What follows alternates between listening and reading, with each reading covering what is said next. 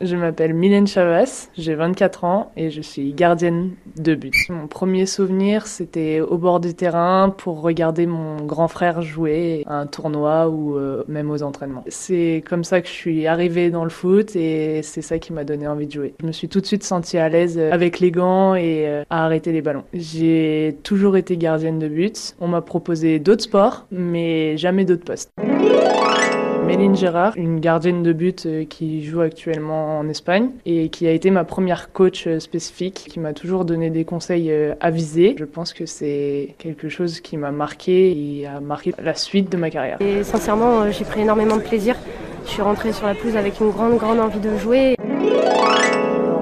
Comme exemple, je vais avoir Neuer, qui est vraiment exceptionnel et les arrêts qu'il peut faire sont vraiment beaux. Entre les jambes, Modric, ça joue, avantage au, au Real Madrid, la tête de Gareth Bale et non Paul, parce qu'il y a Manuel Neuer dans les buts du Bayern Munich, et cette tête, il l'a enlevée. Voilà les entre un gardien très beau et un gardien de top classe mondiale. Pendant la finale de l'Euro en 2016, celui qu'on remporte face à l'Espagne, j'arrête un penalty en fin de match, en deuxième mi-temps, et donc je pense que c'est un de mes arrêts les plus importants de ma carrière.